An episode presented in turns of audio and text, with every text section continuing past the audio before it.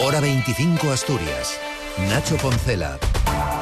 Última vuelta informativa Asturias en este viernes en el que estamos pendientes de la decisión que tomen los trabajadores de las ITV. Esta noche la plantilla está convocada a una asamblea para valorar las mejoras planteadas desde el Principado, pero de momento Comisiones Obreras, sindicato mayoritario, considera que son insuficientes. Yo puedo decirlo claramente que, que el acuerdo no me vale porque el Principado, ya aparte de que llevamos muchos meses de huelga, no, nos ha escuchado, simplemente se ha sentado dos veces y prácticamente ha, ofrecido lo mismo.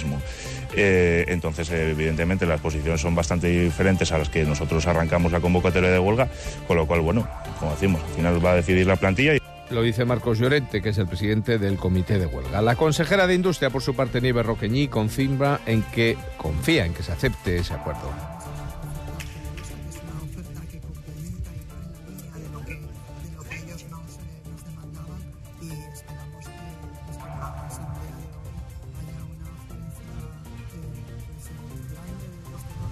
Un llamamiento similar al que realiza el presidente de la Unión de Consumidores de Asturias, Dacio Alonso. Nosotros necesitamos que tenga un gesto de generosidad con, con los derechos de los usuarios, porque el daño ya no es reparable. No podemos permitir además que en este momento circulen muchos vehículos por Asturias sin la ITV pasada con el riesgo que ya hemos dicho reiteradamente que eso comporta. Además, hoy el presidente del Principado, Adrián Barbón, ha cerrado la primera remodelación de su gobierno en la actual legislatura con la firma de los decretos de nombramiento de las nuevas consejeras de Derechos Sociales y Bienestar, Marta del Arco, y de Cultura, Política y Lingüística y Deporte, Vanessa Gutiérrez. Ambas tomarán posesión pasado mañana, antes de participar en la primera reunión de un Consejo de Gobierno integrado ya por 11 consejerías. Es el número más alto después de la legislatura 2007-2011 con el presidente Vicente Álvarez Areces, donde el gabinete llegó a contar con 12. Un incremento que no gusta al diputado del Partido Popular, José Agustín Cuervas Mons. El gobierno de Barbón es el más caro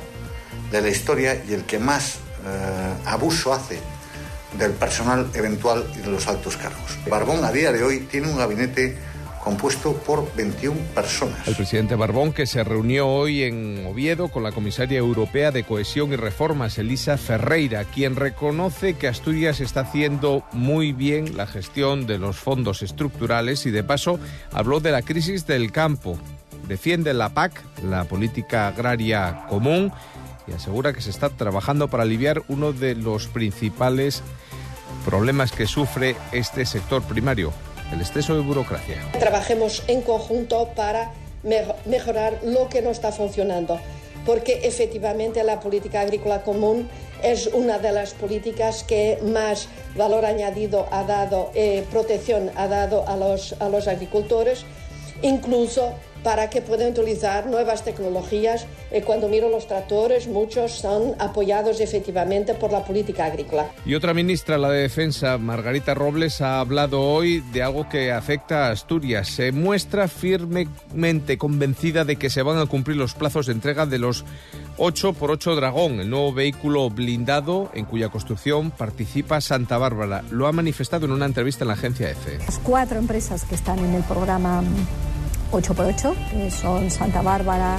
Indra, eh, Zapa y Escribanos se han comprometido conmigo en que va a ser así y yo creo plenamente en que ellas van a cumplir un compromiso. Y si en 2023 los incendios se centraron en el mes de marzo, en febrero de este 2024 se registraron 54 entre el 8 y el 12 en tan solo cuatro días repartidos en 32 de los 78 concejos asturianos. Se realizaron 120 intervenciones de vigilancia, lo ha dicho el consejero de Fomento, Cooperación Local y Prevención de Incendios, Alejandro Calvo, tras la reunión de seguimiento del Plan Anual de Prevención persiguiendo todas las actividades prohibidas y a los infractores con el objetivo de que no se produzca ningún riesgo asociado a ninguna actividad por falta de prevención y que evidentemente a los delincuentes que provocan eh, los incendios se les persiga con toda la fuerza de la ley.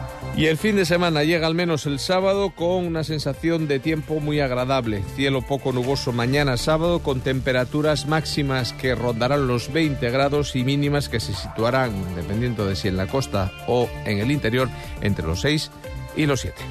Pasen buena noche, disfruten del fin de semana, les dejamos ya con el deporte, seguimos informándoles en la SER.